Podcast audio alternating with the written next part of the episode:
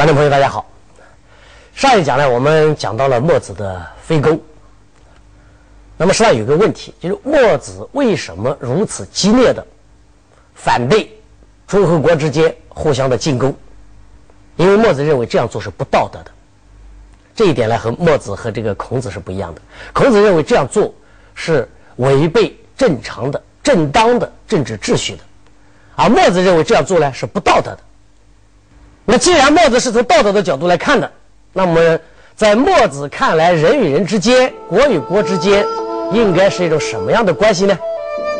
他的回答是两个字：兼爱。兼爱，简单的讲，就是天下所有的人，天下所有的国家，无论贫富贵贱、大小强弱、智愚贤或者不孝，一律平等相爱。所有的人是吧？不管你的政治地位如何，不管你的道德水准如何，不管你的经济啊这个这个这种地位如何，无论贵贱贫富，至于一律平等相爱。我们看这个确实是天下最高尚的一种道德的道德的一种境界，一种最理想的一种道德的境界，也是最富有鼓动性的一个道德的口号。实际上呢，墨子讲的兼爱啊，他和儒家的这个思想啊，也是相对的，啊，是相反对的。他提倡兼爱，在道德的领域里面和在政治的领域里面，他都是要和儒家的一种观点相反对。那么儒家的是哪一种观点呢？就是亲亲。那么亲亲是什么意思呢？就是我们爱那些跟我们关系亲近的人。这样两点的区别，我们就可以看得出来了。兼爱也是爱，亲亲实际上也是爱。那么区别在哪里呢？区别在于，兼爱是没有差别的爱，没有差等的爱；而亲亲呢，是有差等的爱，是讲究关系的亲近的。离我近的我就爱，或者说离我近的我就爱的多一点。然后随着我关系的逐渐的疏远，这种爱也是逐层的减少，这是儒家的观点。而墨家在在墨家看来，那么天下的人无论亲疏贵贱远近，都要一律的平等的相爱。墨子旗帜鲜明的提倡平等爱，主张爱别人就像爱自己一样，爱陌生人要像爱自己最亲近的人一样。那么墨子为什么会提倡这样的理念呢？为什么他会坚持的认为这种平等爱的理念能够解决当时天下的纷争呢？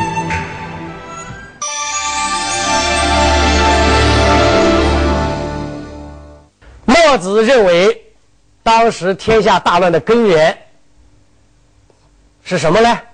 就在于人们道德上的问题，在于大家都自爱而不爱他，就都知道。都只知道爱自己，而不知道爱别人。你比如他说，儿子知道爱自己，但是不爱父亲；子自爱不爱父，那结果就是什么呢？亏父而自立，损害父亲，而自私自利。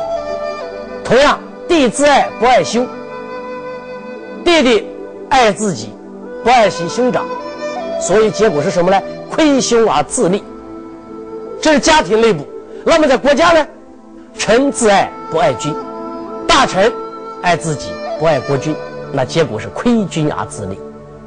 这是下对上，那么再反过来，上对下又怎么样呢？也同样如此。父自爱不爱子，兄自爱不爱弟，君自爱不爱臣。父亲爱自己不爱儿子，兄长爱自己不爱弟子，国君爱自己不爱大臣。那么天下所有的人都只爱自己。而不爱别人，不爱对方。在他看来，只要天下所有的人，我们刚才讲到的这些基本的一些关系，都能够兼爱，那天下也就没有乱政了。他假如说天下的儿子都把自己的父亲爱自己的父亲像爱自己一样，天下的弟弟爱自己的兄长像爱自己一样，天下的大臣爱国君像爱自己一样，那天下哪里还有不孝呢？哪里还有不慈呢？哪里还有不忠呢？同样，天下的小偷天下的强盗爱别人的家里的财物像爱自己家的财物一样，哪里还有小偷小摸呢？爱惜别人的生命像爱惜自己的生命一样，哪里还会有杀人的人？哪里还会有杀人的事呢？那么墨子就用这样的一种兼爱的观点来解释当今世界的混乱现象，并且用兼爱的这样的一种道德的提倡，试图来改变这样的一种现状。天下大乱，原因在于不相爱。那么，让天下大乱得到天下大治，唯一的办法就是让天下的人相爱。我们说他这样来说，从道德的角度来说，当然没有问题啊。而且，如果真的像墨子所讲想的那样，人与人之间都能平等相爱了，这个天下也确实就可以治好了。所以这一点当然没有人能够否定，墨子讲的确实是有道理的。但是问题在哪里呢？墨子生活的春秋末期，战乱不断。针对当时的社会弊端，大思想家们纷纷对症下药，提出自己的解决办法。而墨子更是旗帜鲜明地出具了平等爱的药方。那么，墨子的这个药方能有效解决当时的社会问题吗？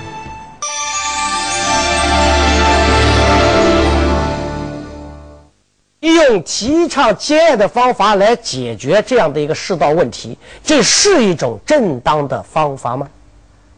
什么样叫正当的方法呢？正当的方法，简单的说，可行。你必须有这个基本的条件，是可行的。比如说，我们举个最简单的例子吧，我们要打开一扇门。那正当的方法就是用钥匙开门，那是可行的，而且是没有损害的。那你告诉我说我不用钥匙也能开门，我用斧头可以砸开，那就不是正当的方法。那还有，我再举一个例子，对吧？比如说，我们说如何让鸡蛋变熟，那你说把鸡蛋放到水里面去煮，那这就是正当的方法。可是，如果你给我们说让鸡蛋变熟的一个最好的办法，就是让老母鸡直接下一个熟鸡蛋。老母鸡下出来的就是熟鸡蛋了，当然鸡蛋是熟的了，没有问题。但是你这个方法可行吗？如果我有这样的一种理性的思维来看墨子的这个提倡，我们可以问一下墨子：让天下所有的人，包括盗贼，包括互相攻伐的诸侯，都突然亲亲热热起来，互相相爱了，能做得到吗？但是墨子仍然非常坚持他的观点。因为他他有这样的一种信念，虽然我的这个主张可能没有实际效果，但是一个好的动机总是有价值的，这是墨子的一个非常啊自信的一种观点。所以有一次，一个叫乌马期的人对墨子说：“说你这个人啊，天天提倡兼爱天下，也没看到你有什么效果。我不爱天下。”我也没对天下形成什么损害，我讲不爱天下，你讲爱天下，好像我们这种观点、这种主张对天下都没有什么实际的影响，没有发生过实际的效用。那么你为什么老是批评我说不好，说你那是好的呢？既然从效果上讲大家都是一样的呢？那墨子就举了个例子来回答他，他说：比如说今天有一个地方失火了，一个房子着火了，那么有两个人，一个人。赶紧捧着水去救火，还有一个人呢，不但不去救火，反而在这个火堆里面增加了很多的柴火，让它烧得更旺一点。那结果我们说救火的人没有把这个火给救灭，那些要让这个火烧得更旺一点的，他增加了一点柴嘛，也实际上并没有让这个火烧得更旺，天下还是那个样子。那么我现在问你，当面对着火灾的时候，如果有这两种人，你选择做哪一种人？那吴马奇回答说：“那我当然还是选择，对吧？捧着水去救火的这个人了。”那墨子说：“那这不就对了吗？我就是这一个救火的人。我现在提倡节哀，就相当于给这一世界的一盘大火，我给他洒下了水。”虽然这个水没有扑灭这个火，但是我毕竟在做。我的动机比你好。既然我有一个好的动机，那就比你有坏的动机更有价值。这是墨子对自己主张的一种坚持。而且这个说法呢，我们说墨子实际上在这里面有两个问题：第一呢，他也实际上承认了自己的这样的一种兼爱的主张啊，啊，并没有产生实际效果；但是呢，第二点呢，他又并没有失望。这一点实际上倒是很有一点孔子的那一种知其不可而为之的一种精神。实际上呢，孔这个墨子啊，曾经啊有一次和吴马期在辩论的时这个时候啊，曾经批评过孔子啊。他说孔子呢曾经呢也有一样的毛病啊。他举了一个例子，说是曾经有一次孔子们到楚国去，见到了这个社公子高。社公子高就问政于孔子啊，就问问孔子对吧？一个好的政治应该怎么样？然后孔子告诉他说：好的政治应该让远者近之，而旧者亲之。远方的人都来投奔你，你身边的人又都亲近你。可是墨子对孔子的这个回答，他持批评的态度。为什么呢？他说啊。社公子高问的这一个问题，没有达到正确的回答。因为社公子高实际上明白，一个好的政治就是应该让身边的人亲近你，让远方的人来投奔你。这一点，社公子高一定是知道的。他要问你孔子的，实际上就问你孔子，我如何才能做到这一点？那你孔子现在只是告诉他所知道的，他已经知道的，啊，没有告诉他如何做到这一点。也就是没有告诉他不知道的，所以你孔子的这个回答是无效的。人家知道的，你又回答了一遍；人家不知道的，你没有回答，那不是无效吗？那么，如果我们是吧认为，如果我们承认墨子对于孔子的这样的一种批评是有道理的的话，那么我们也可以说，墨子对我们说兼爱的好处，实际上我们也是知道的。我们当然知道天下的人都兼爱，那是很好的。但是问题也是一样，我们不知道如何才能让天下的所有的人都能够兼爱。那么墨子呢，就一定要论证这一点。在常人看来，墨子所主张的平等爱的理念，或许有些不切实际。然而墨子却以执着的努力，为自己的大爱思想寻找解决的出路。那么墨子的出路究竟在哪里？在鲍鹏山老师看来，墨子的理想能够实现吗？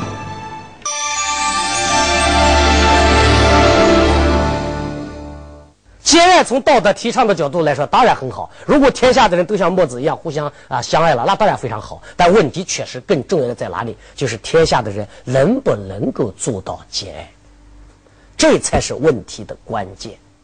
所以，墨子在他的这个著作，他的关于这个兼爱，他有三篇文章：兼爱上、兼爱中、兼爱下。在兼爱中和兼爱下里面，墨子都反复论证兼爱是可以实现的。那么，兼爱为什么是可以实现的呢？墨子提出了他的论据。关于这一点，墨子提出了他的三个论据。第一个论据，墨子认为。在中国的古代历史上，曾经有过一个兼爱的时代。他读尚书啊，他从尚书里面看到了，哎，在古代曾经有过一个兼爱的时代。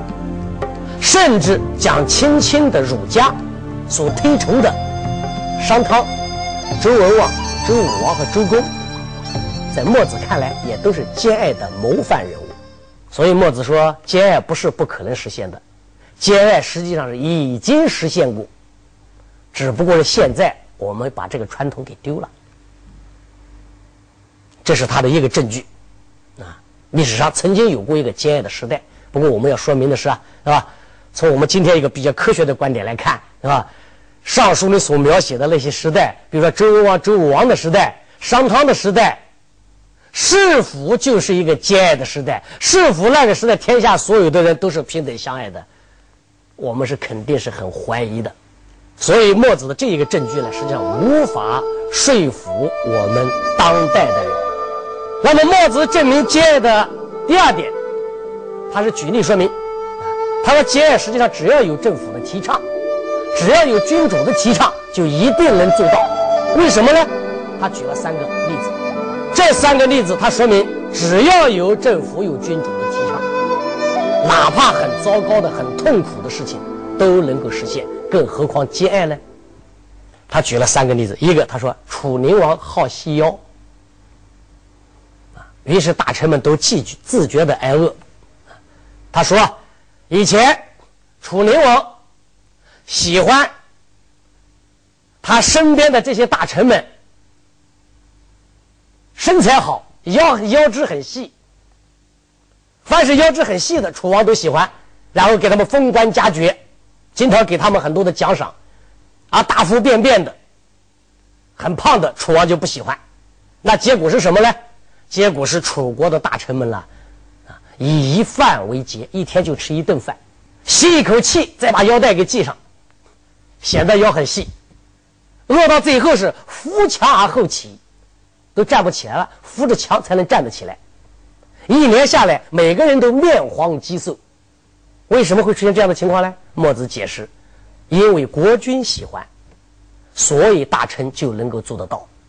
关于楚灵王好细腰的故事啊，《战国策》上面也有类似的记载，啊，而墨子呢就把这个例子拿来说明一个问题：只要有君主提倡，哪怕一件很痛苦的事情，别人都能做得到。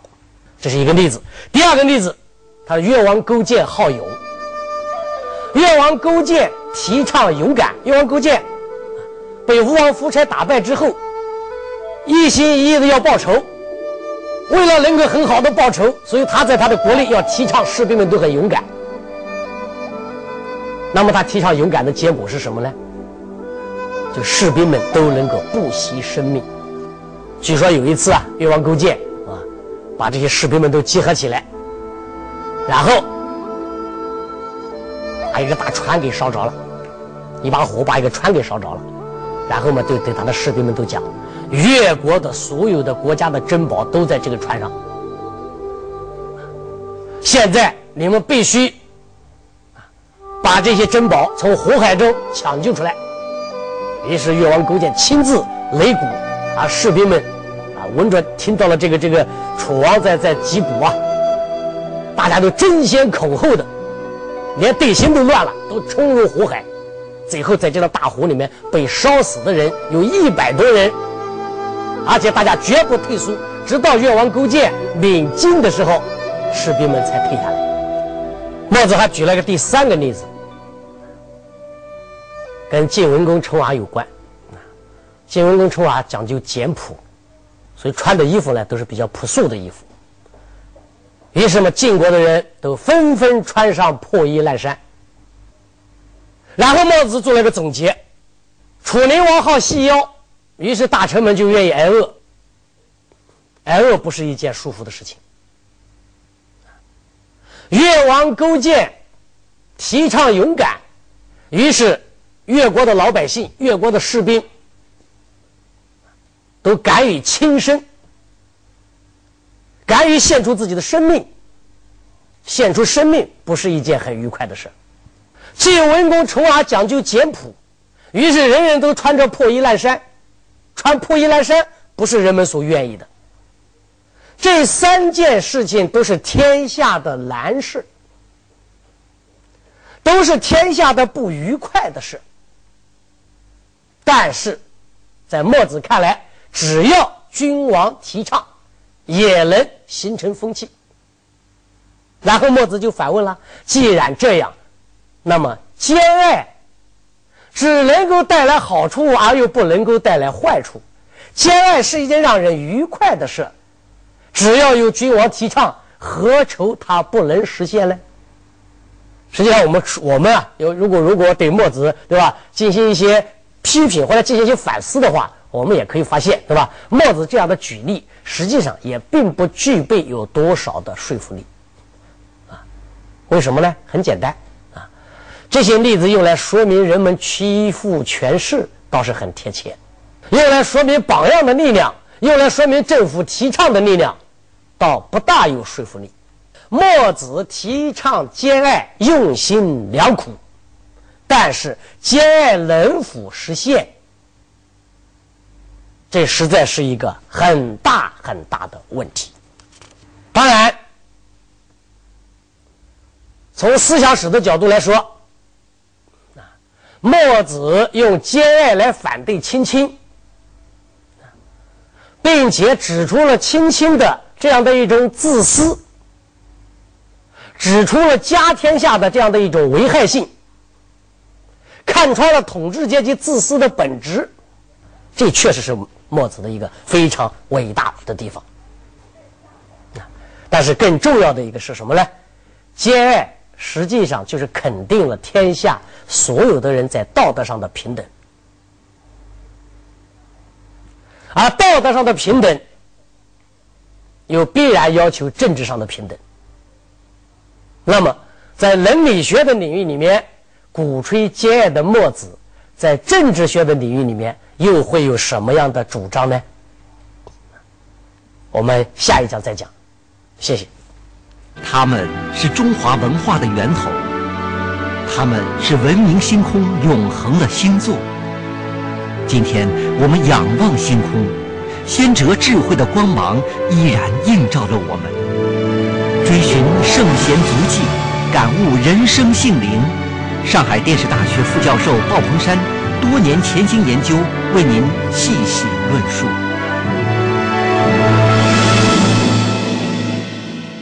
从中国哲学讲，实际上是教我们怎么样来认识呃宇宙，呃怎么样来认识人生，呃你就知道呃应该怎么做人。世说新语，传播思想的声音。